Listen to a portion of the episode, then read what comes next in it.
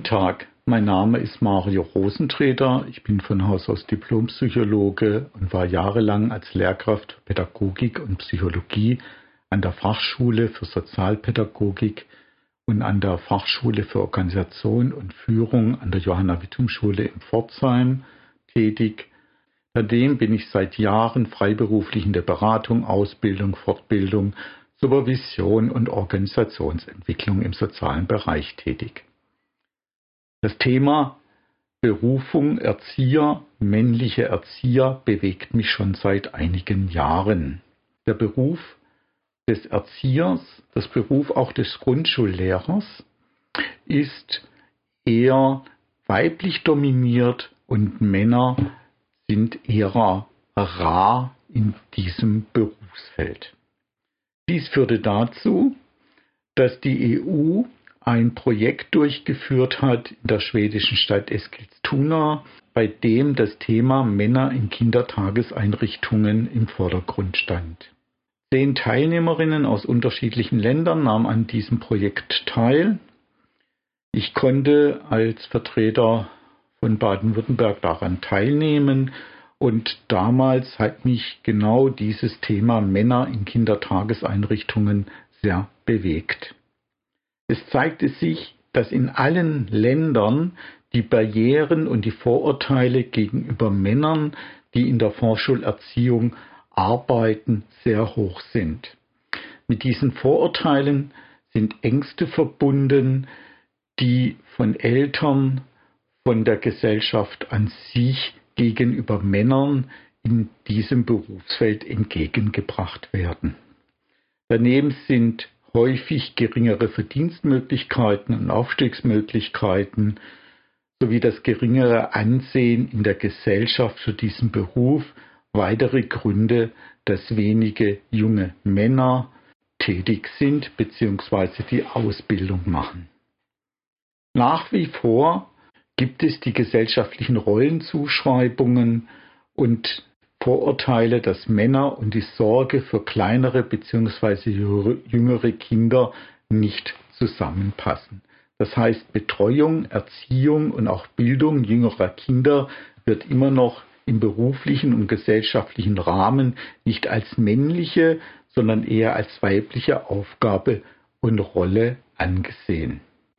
Das heißt, der Abbau von Gesellschaftsstereotypen ist in vielerlei Hinsicht notwendig. In wirtschaftlicher, sozialer, individueller oder kultureller Gründe stehen Männern entgegen, diesen Beruf zu ergreifen. Dabei sind männliche Erzieher, männliche Lehrkräfte sehr wichtig innerhalb der menschlichen Entwicklung. Das heißt, diese Lehrkräfte bieten Jungen und Mädchen in Bildung und in Erziehungsprozessen wichtige Identifikationsfiguren.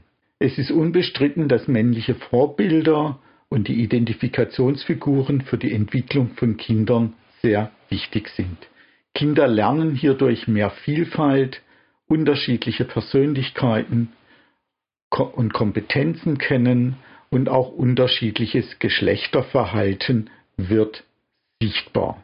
Wichtig ist, dass Kinder Verhaltensweisen, Verhaltensmuster, Konfliktlösungsmöglichkeiten dadurch erwerben, indem sie sich an Vorbildern orientieren.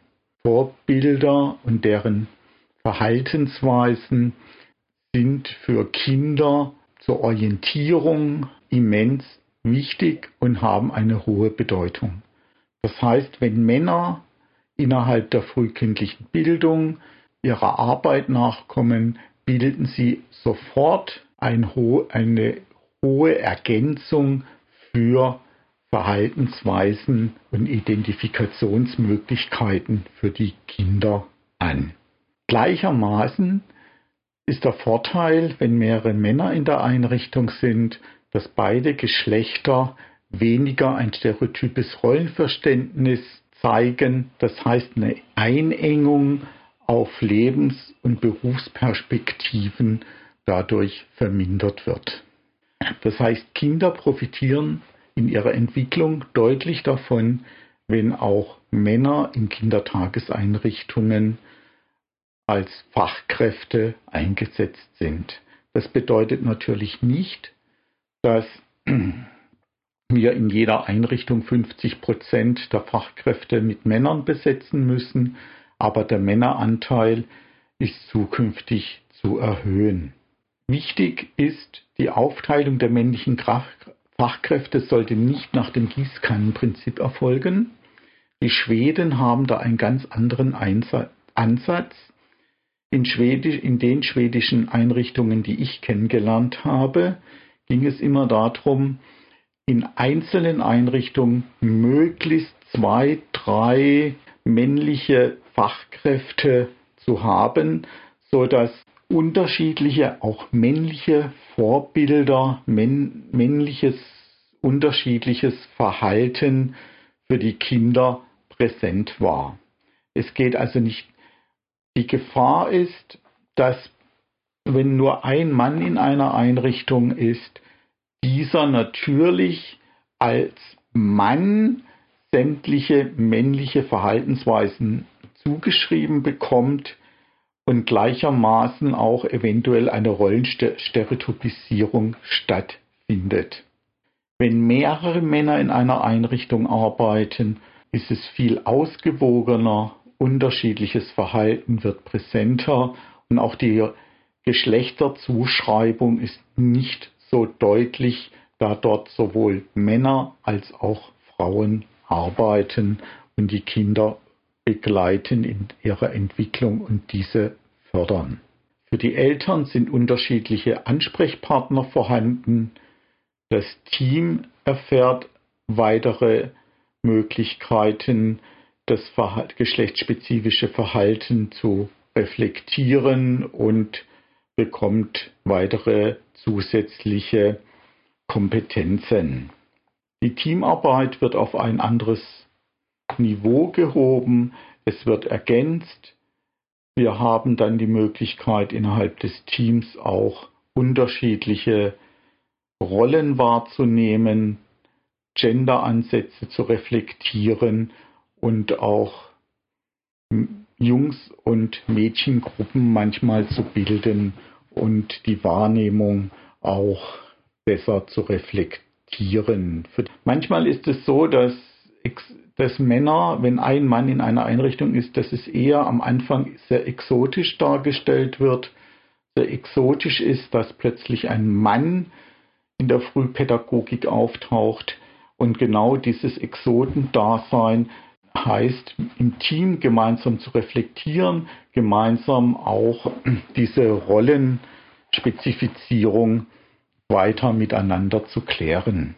Dabei könnte hilfreich sein, eine Berufsgruppe Männer in Kitas und eventuell Grundschulen zu bilden, nach dem schwedischen Modell, die das über Jahre erprobt haben, geht es darum, dass mehrere Männer sich zusammenschließen zum Erfahrungsaustausch, zur Rollenklärung, zur Identitätsfindung und gleichermaßen auch sich überlegen, wie können wir Männer in der Frühpädagogik für unseren Beruf werben, sodass auch mehr Jungs, mehr junge Männer oder auch Berufswechsler zu uns kommen, was macht es aus, Mann als Mann in der Frühpädagogik tätig zu sein? Was zeichnet uns aus?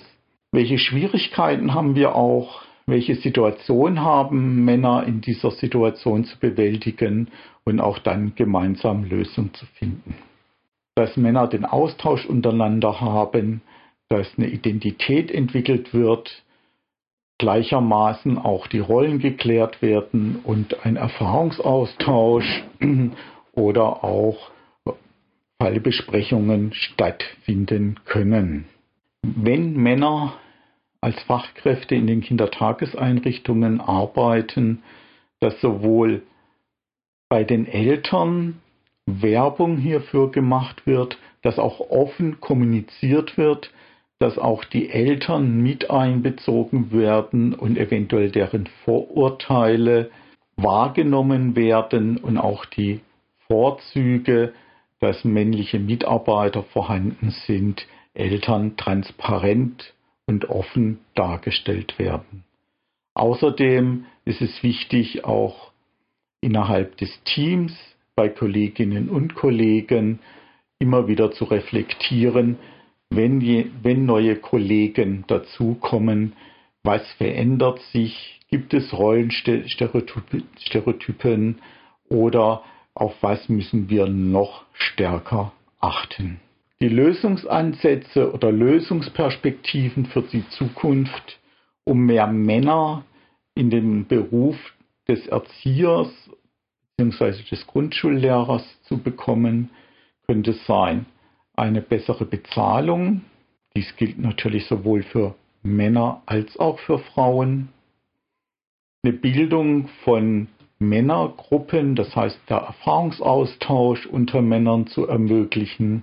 Gleichermaßen die Ängste der Eltern und der Gesellschaft wahrzunehmen, diesen zu begegnen und auf die Bedeutung von männlichen Fachkräften hinzuweisen, eine Teamentwicklung unter dem Gender-Aspekt zu ermöglichen und gleichermaßen in der Öffentlichkeitsarbeit unter dem Motto Männer werben für ihren Beruf noch stärker präsent zu sein.